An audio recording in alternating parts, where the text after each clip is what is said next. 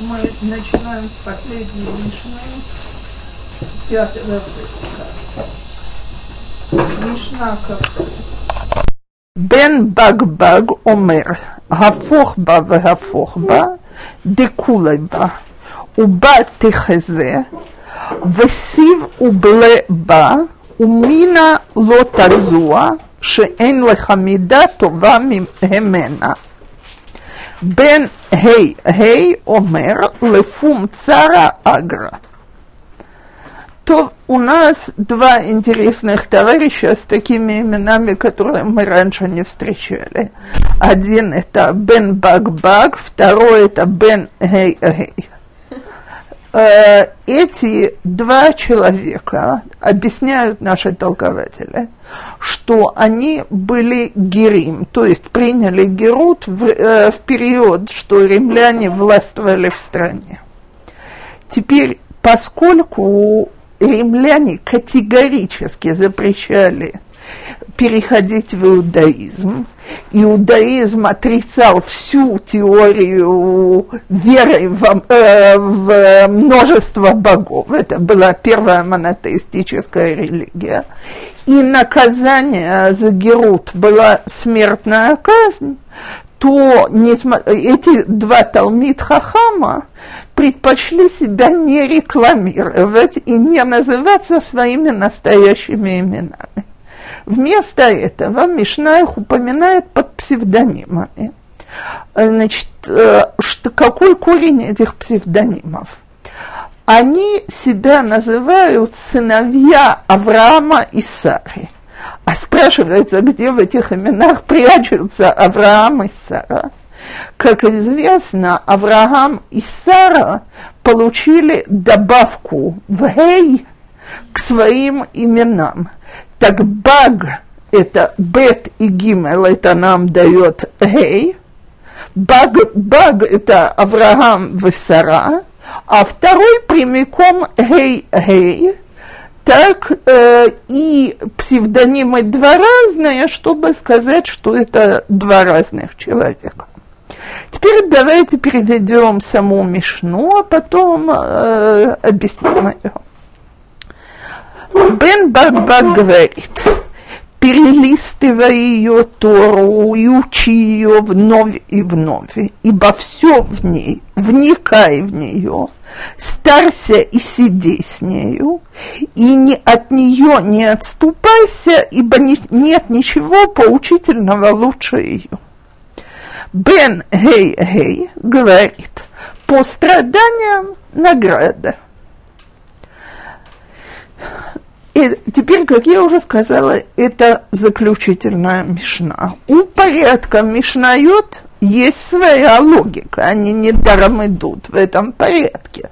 На прошлом уроке, большое спасибо, мы занимались перечислением того, что делают в каком возрасте. То есть в три года начинают учить э, от йот алф бет, с пяти лет ламикра и так далее. Теперь у нас там было, с 20 лет человек идет зарабатывать себе деньги.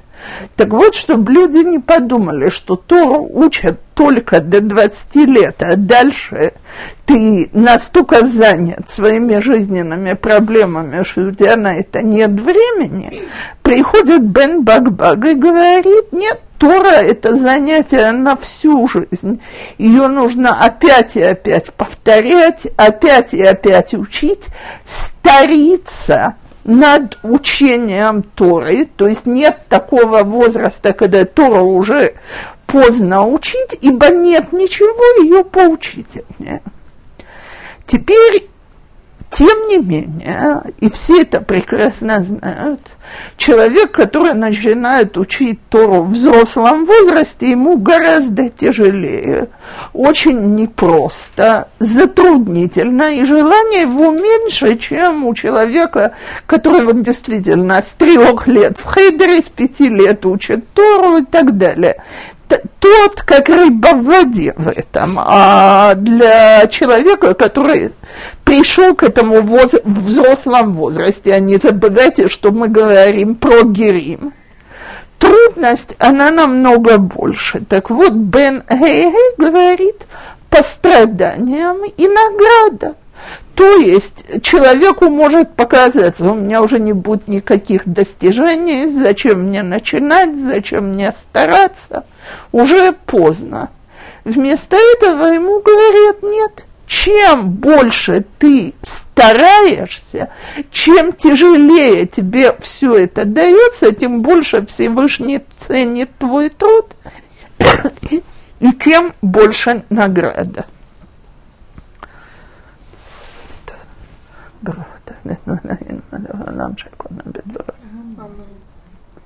То есть важен не тот уровень, который вот и достиг, а важны усилия. Вот именно. Да? Вот именно. И ценятся наши усилия, и мы награждаемся за усилия. То на этой мишне мы, Барухашем, закончили пятый перек, и теперь переходим к шестому.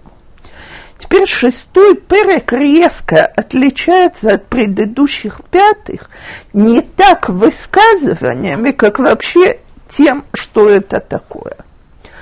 Значит, как известно, когда записывали Тору, не устную Тору, не все высказывания Танаим были записаны. Те высказывания, которые были записаны, называются Мишна – так? А была часть высказываний наших мудрецов, которые не были записаны внутри Мишны, их собрали в книгу, которая называется Брайта.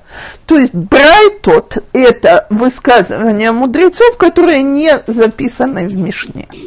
Так вот, весь наш шестой перек – это не Мишнайот, это Брайтот э, они не были включены с самого начала в Мишну.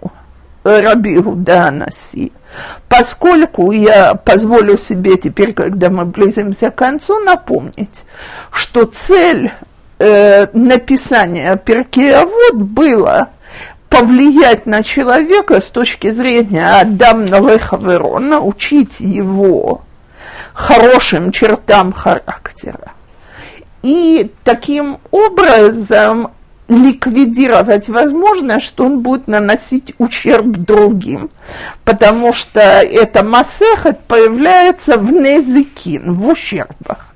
Так. Теперь шестой пырок говорит весь на одну тему. Его обычно называют пырок киньян Гатора. Э, путь, которым покупается так сказать, условно Тора.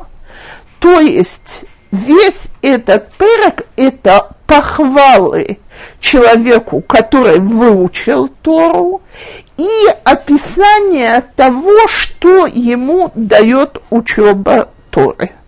И для этой цели выбрали Мишнаю, выбрали Брай, тот, который говорит только об этом, собрали их и добавили их к пяти основным проким шел перкей авод.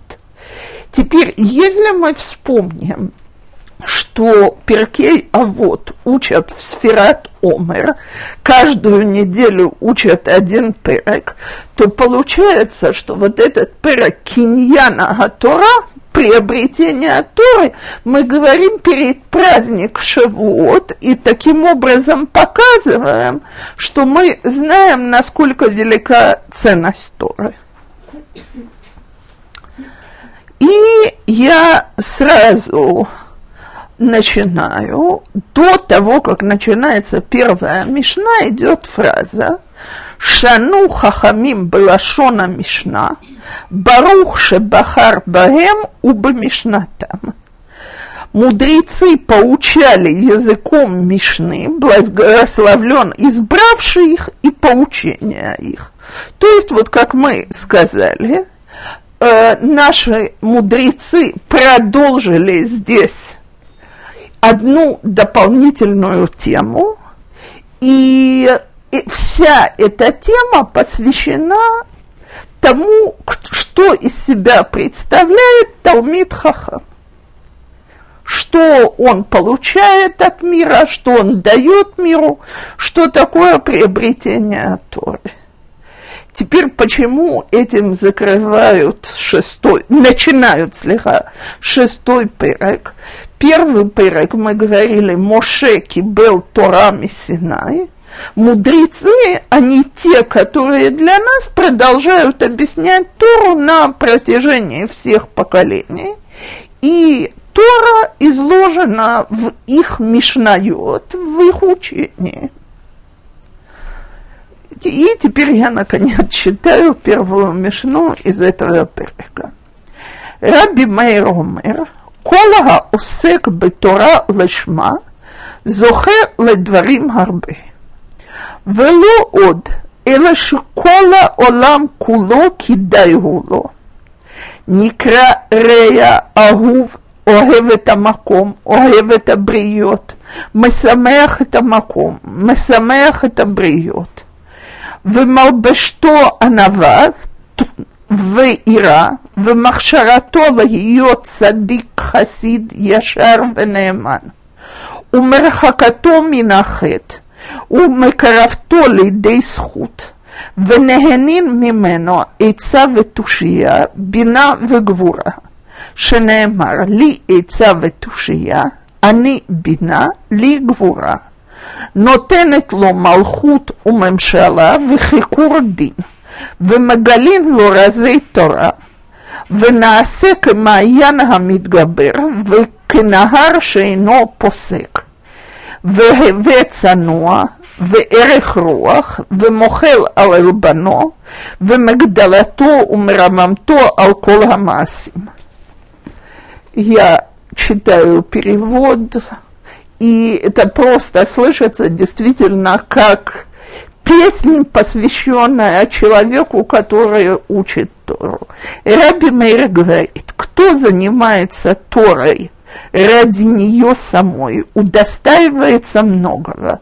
Более того, весь мир обязан ему, он наречен другом Всевышнего, возлюбленным, возлюбившим его, возлюбившим его творение, радующим Всевышнего, радующим его творение.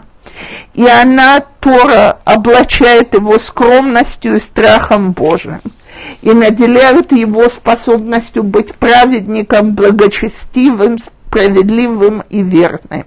И она отделяет его от греха и приближает к добродетели. И полезен он людям советом, мудростью, разумом и силой, ибо сказано в Мишле, у меня, это Тора говорит, совет и мудрость, я разум, у меня сила – и одаряет его царством и властью, и проницательностью в суде. И открывается ему тайны Торы, и становится он подобно бьющему роднику и непересыхающей реке. Он становится скромным и долготерпивым, прощающим обиды.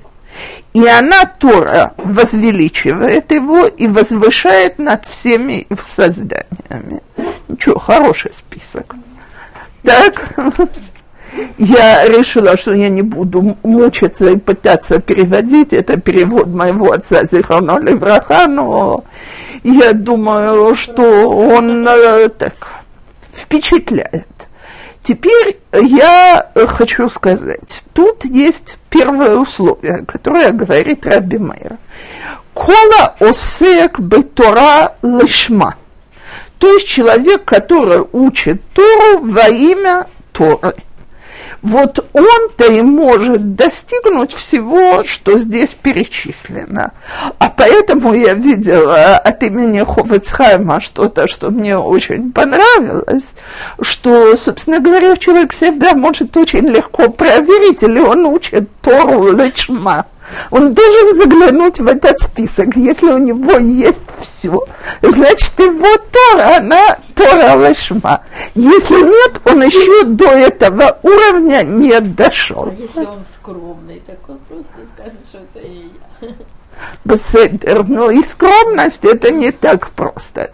То есть, э, смотрите, учить Тору во имя учения Торы – это самый высокий уровень, который этот человек может достигнуть. То есть он не ожидает того, чтобы люди его уважали за то, что он учит Тору. Он не собирается приобрести пост в каком-то месте – он не делает из Торы орудия зарабатывать себе деньги. Он учит Тору, потому что ее дал Всевышний, и потому что он завещал Всевышний нам, приказал учить ее днем и ночью, когда только можно. Так вот, всякий, кто занимается Торой, он, собственно говоря, во имя Торы, он тот, благодаря кому этот мир продолжает свое существование. Э, весь мир обязан ему. Почему весь мир обязан ему? Потому что мы учим в самом начале, почему первый хумаж начинается со слова «брешит», что мир был создан Бишвил Тора у Бишвил решит. Кто это решит? Ам Исраэл. Так, начало. Так вот, для того, чтобы люди учили Тору, Всевышний создал наш мир. И поэтому, собственно говоря, на учении этих людей Тора продолжает держаться. Поэтому я вам хочу сказать, что рабаным всегда очень-очень просят в такие самые критические моменты, как, например, Пурим, когда все хорошо выпили и не могут заниматься, что человек, который может в эти часы учиться, делает огромное дело. Нужно кто-то, кто бы держал мир – знаете, вот всегда говорят, что все остаются учиться в Лейл Шавуот. Это очень красивый мингаг, очень принятый. А кто будет учиться на следующую ночь, когда все валятся с ног? Так вот написано, что огромная сход у того, кто может остаться на следующую ночь. Другое, что я слышала, что недаром Всевышний создал землю круглой, что всегда есть какое-то место, где сейчас учат Тору. То есть э, на этом мир может продолжать держаться, даже если мы подзапустили свою учебу. А как бы, если он делает это за счет того, что, например, он не пил, допустим, в, это, в Пурим, чтобы, чтобы учиться. Это, это нормально? Нет, у него есть мецва. Ну да, но кто может, скажем, выполнить ее раньше, про, проспаться и идти учиться?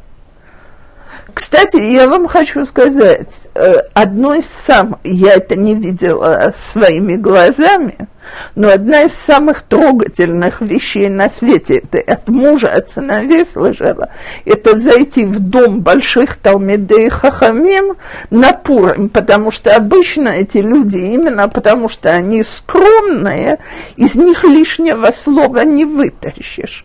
А тут люди начинают э, им дрошот, и можно услышать очень много вещей, которые обычно не услышишь, потому что они не стремятся демонстрировать свой уровень в нормальных условиях.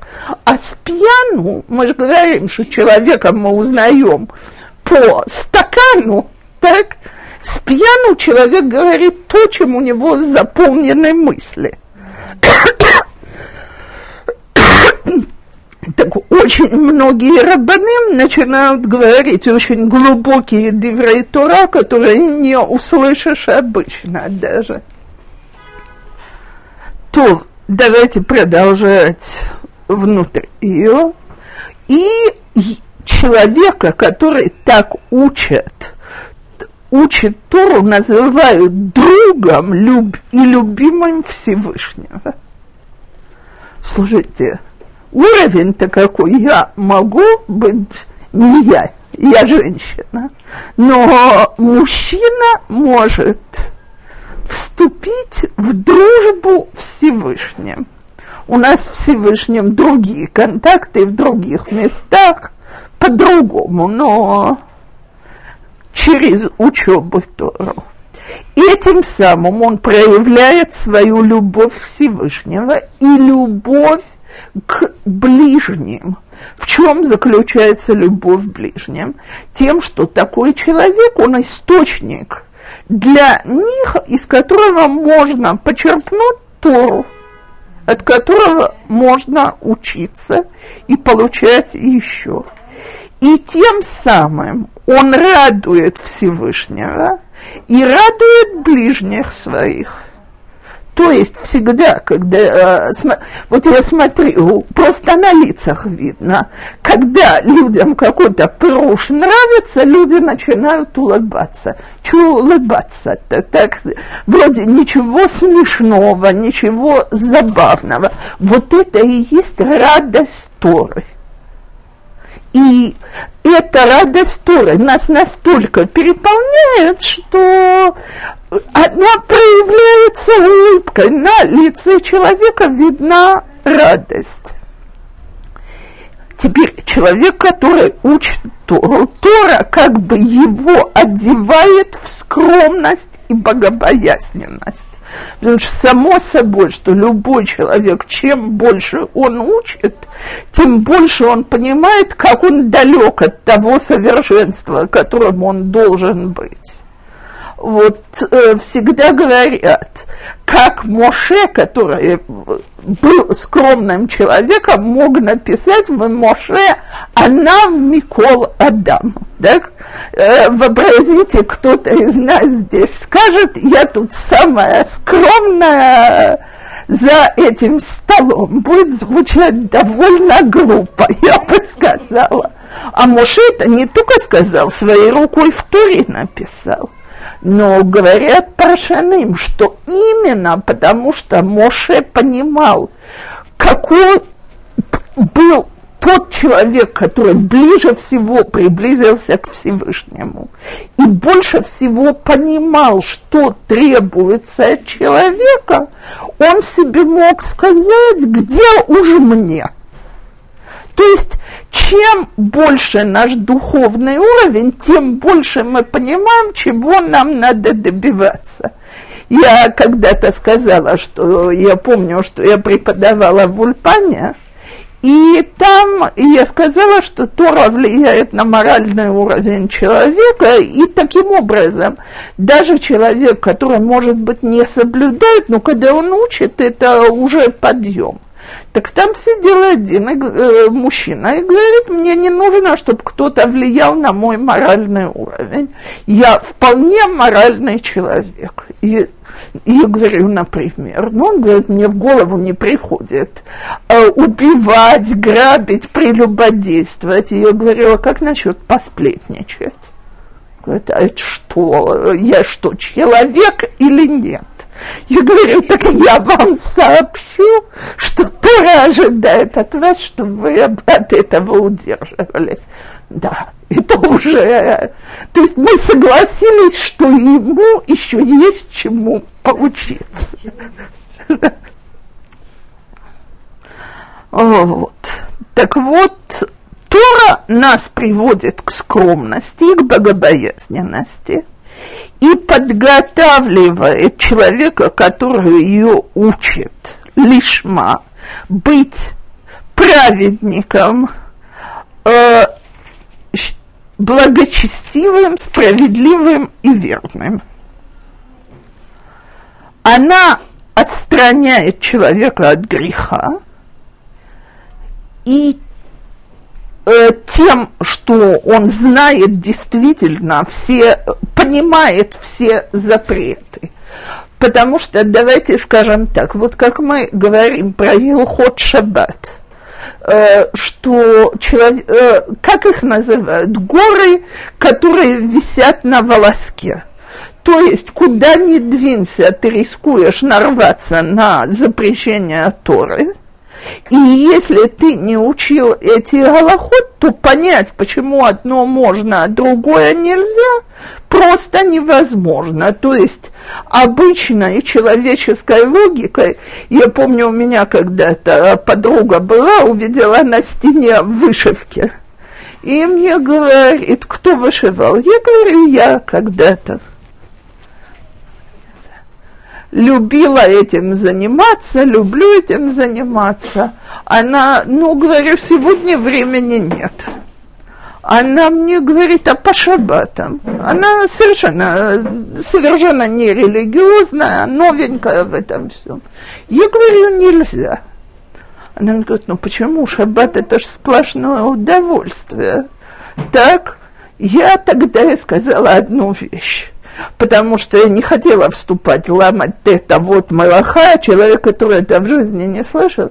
И я говорю, слушай, вот лежит моя блузка, ей нужна пуговица. В процессе вышивки я не пришью эту пуговицу, как ты считаешь?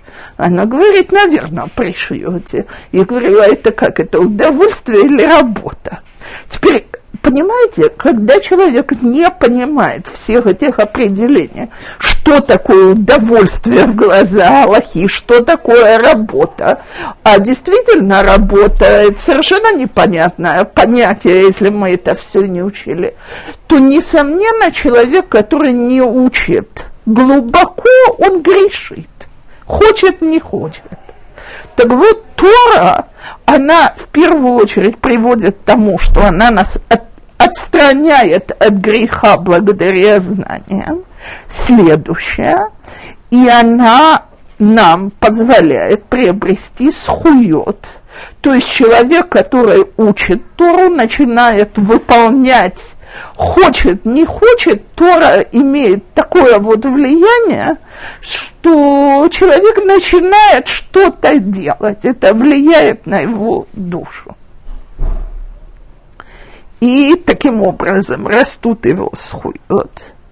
И теперь этот наш мудрец, который учит в, во имя Торы, люди от него могут получить совет и э, разум, и силу.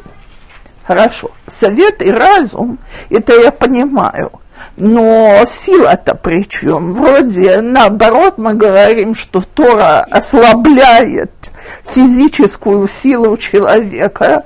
И в чем эта сила должна проявляться? Я ни разу не видела, что грузчики, они наилучшие Талмидей Хахамим, или наоборот, что это лучшее применение для них. Но имеется в виду, естественно, сила характера, так когда человек, который учит Тору, может нам помочь научиться влиять на свой характер, отдаляться от греха и бороться с яйцерогора. А откуда он это все берет? Из того, что Тора – источник совета, мудрости, разума и силы и одаряет его царством и властью, опять-таки над собой, э, самое, самое трудное властвовать это над самим собой, над другими еще как-то. А вот над самим собой, так вот, человек, который учит Тору во имя Торы, она, он приобретает власть над собой и проницательность в суде – то есть он может при нем судить верно и в суде настоящем, то есть это ж какой уровень у судей должен быть, и, э, так сказать, в житейском суде у него правильный уровень. Кстати, есть очень нелегкая фраза на эту тему, что да, Талмит Хахам зехефех да от балабайт. То есть мудрецы обычно думают наоборот, чем люди, на, так сказать, на уровне балайбайт. Почему? Потому что человек, который дошел, ну, давайте скажем, я сильна только своим разумом, но нет у меня этой вот э, подпорки Торы я могу судить о вещах только как они бросаются в глаза моему моему уму. То есть самый высший критерий тут – это мой разум. В тот момент, что человек учит Тору, самый высший критерий – это божественный разум. А естественно, что наш разум и божественный разум, они не всегда совпадают. Знаете, самый простой пример, чтобы это понять, на уровне ребенка и взрослого. То есть, э, если я мама маленьких детей, я понимаю, что их надо загнать в постель часов в 7 вечера. Теперь они будут бойко сопротивляться, потому что они убеждены, что для них самое лучшее это поиграться еще 2-3 часа. А я знаю, что они на завтра будут усталые, не смогут заниматься, не смогут встать вовремя и так далее так они злятся, обижаются и так далее. Так вот, если мы теперь возьмем уровнем выше, человек обычный ищет свое удобство моментальное на тот момент в любой ситуации. А Всевышний знает, что это не всегда для нас самое лучшее. Так вот, когда человек обладает мудростью в Торе, то он способен правильно судить о вещах. И открываются ему тайны Торы, и становится он подобно бьющему роднику и непересыхающей реке. То это даже объяснять не нужно, это так красиво, что что ни в каких объяснениях оно не нуждается. И он становится скромным и долготерпеливым, прощающим обиду. Э, я вам хочу сказать, что я видела молитву, которая меня просто потрясла, смысл которой таков, что, значит, Рибонош Лалам, помоги нам запомнить, что ни один человек нам не может сделать ничего дурного без твоего желания. То есть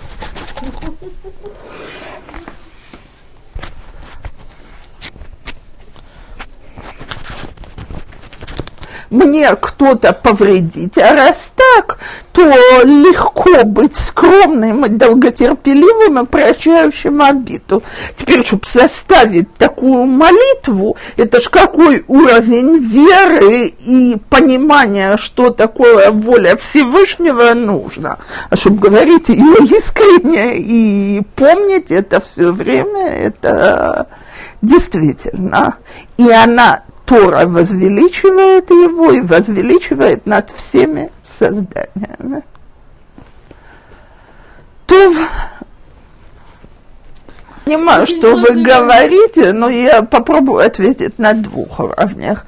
Я не расслышала, что говорили от имени больших Талмидей Хахамим, что они говорили, что нам, так сказать, никакая награда не будет положена, потому что то удовольствие, которое мы от этого получаем, это недостижимо так э, ничем другим его не получишь. Во-первых, давайте э, договоримся.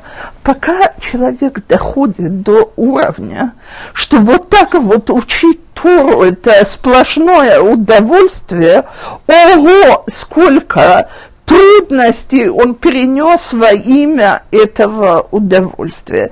Теперь есть история, которая рассказывает про Раби Йосеф Каро у которого был Магид, то есть ангел-посланец с небес, который его учил Тору, что ангела этого ему прислали только после того, как он так сказать, огромными усилиями, огромными страданиями, огромным терпением дошел до уровня, на котором он хотел понимать все, когда он своим умом стал понимать тайной Торы, вот тогда ему магит пришел сверху.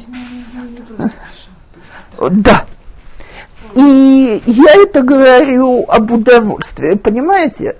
Я говорю всегда, что женская учеба, она не позволяет нам никогда почувствовать настоящего ощущения, что такое сидеть и грызть э, трудный момент.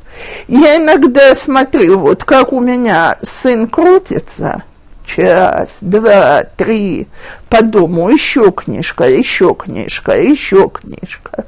Время от времени доносятся вопли, но я это все равно не понимаю.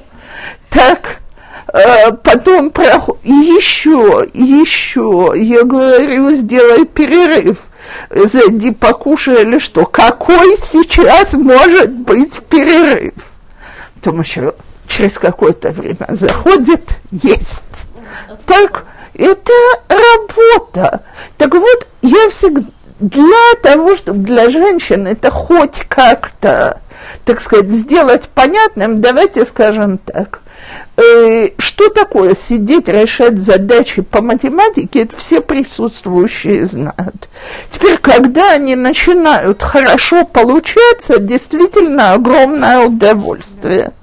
Но сколько сидишь и ревешь, пока они у тебя получаются, и так не получилось, значит, нужно пробовать отсюда, и так отсюда, и опять по новой. И какой-то... Это огромный труд пока ты до этого удовольствия доходишь. Там куча, куча торы лышма.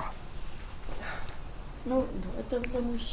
Для женщины проще удовольствие Торы получить. Для женщины мы сидим и пьем из этого источника, который нам кто-то дал. Я дома сижу, готовлю вам урок, читаю готовых мафаршим, э, вам их привожу, перевожу. Слушайте, это, это не работа, а вот додуматься до этого.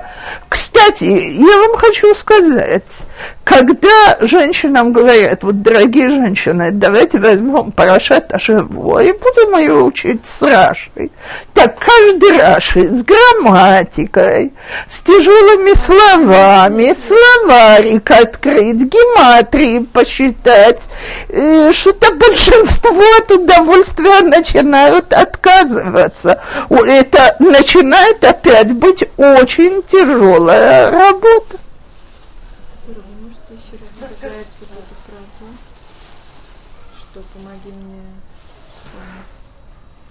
Э, могу. Э, молитва была такая, что просит э, человек Всевышнего, Рибано Шелалам, помоги мне упомнить, что ни один человек не может сделать мне ничего дурного без твоей прямой воли. Часть нашей награды. То есть нет такого состояния, и никто это не просит, чтобы мы сидели и говорили, э, э, это муж мне когда-то рассказал анекдот из Койла. Знаете, сегодня в израильских кругах даже не принято, чтобы человек сразу вышел на работу. Хоть какое-то время ты должен поучиться. Вот именно во имя приличия, во имя твоего имени. И муж мне рассказывает, он, э, значит, в первый его год в Койлера сидит мужчина и под нос бубнит. Говорит святая Гмара, Святая Гмара говорит, говорит Святая Гмара, что он хочет от меня? Так, что, вот только этот человек будет считаться человеком, который учит Тору Лешма, потому что она у него вызывает раздражение. Это же смешно. Именно он человек, который ее учить не хочет. Так?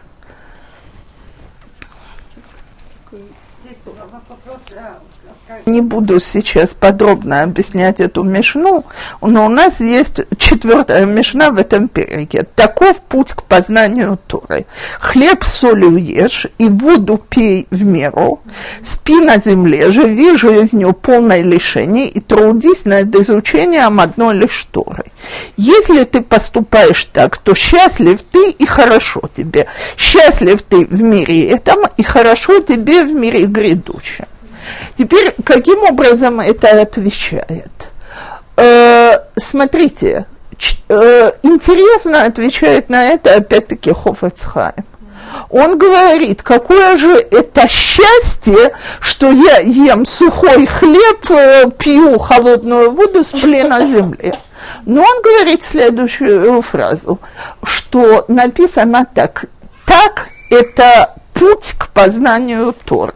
Пока мы в пути, человек испытывает кучу трудностей. Вот о них я говорила. Когда он приходит, мы дошли до познания, там начинается счастье и удовольствие. И тогда счастье от материального мира, оно настолько меньше, что этот человек уже просто не способен этим переполняться.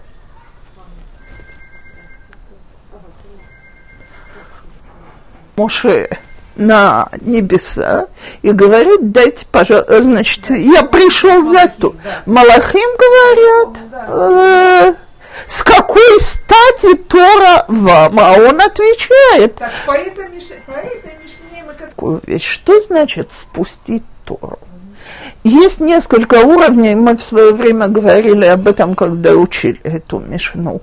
Одну это когда учат Тору без всякой святости и веры в имя Всевышнего.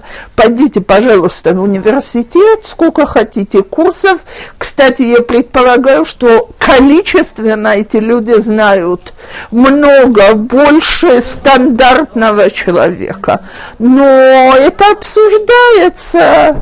То есть я когда-то, мне показала подруга учебник из нерелигиозной школы.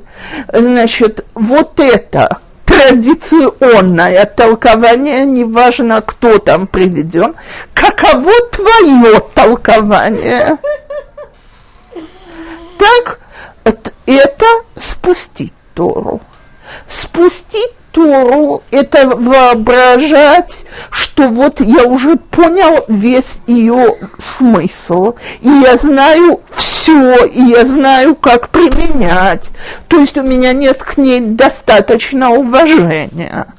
Спустить Тору – это иногда осквернить ее совершенно неправильными толкованиями и неправильным применением.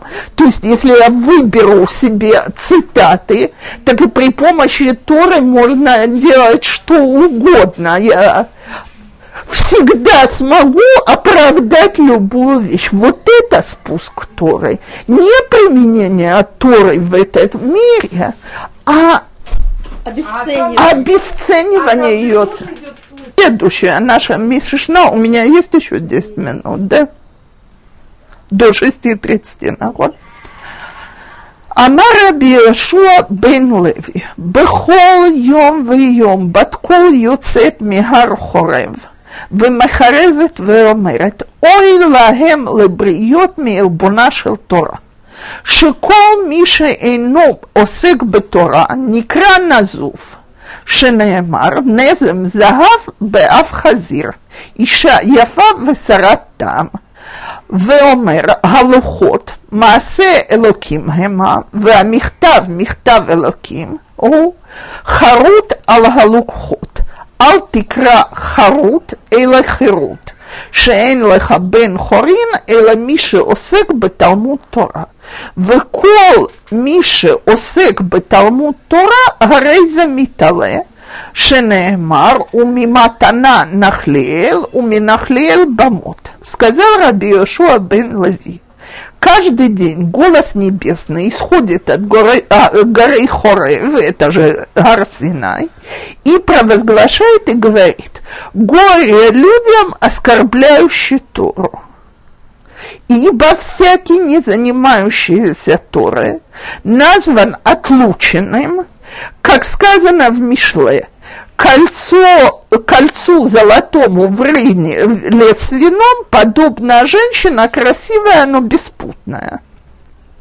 И сказано в Шмот, в Хумашмот, оскрижали деяния Всевышнего и на письменах письмена Всевышнего, начертанные, начертанные на иврите харут, на скрижалях. Читай не харут, а херут, свобода, ибо только тот человек свободен, кто посвятил себя изучению Торы. И всякий, постоянно изучающий Тору, возвышается, как сказано, из Матаны в Нахлеева, из Нахлеева в Бамот.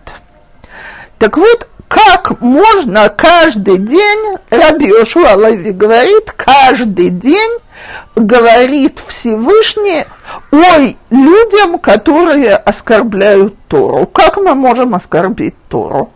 Тем, что мы с пренебрежением относимся к ее учению, а я больше того скажу, не все могут учиться, что мы относимся к учащим при, с пренебрежением.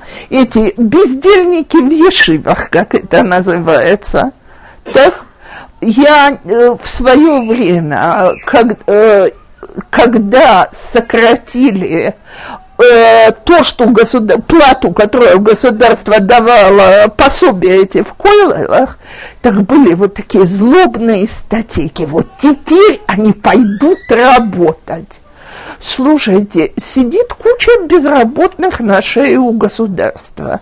Сидит, кстати, еще целая команда бездельников в университете потому что мне абсолютно до лампочки, так, э, я не вижу никакую пользу это государство приносит, если там кто-то сидит и изучает, скажем, китайскую философию и делает по ней третью степень.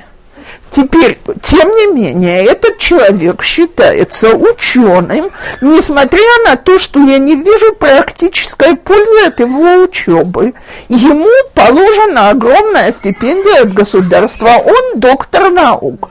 А вот если он сидит и всю жизнь учит еврейскую философию, то он бездельник, черный, э, малограмотный и так далее.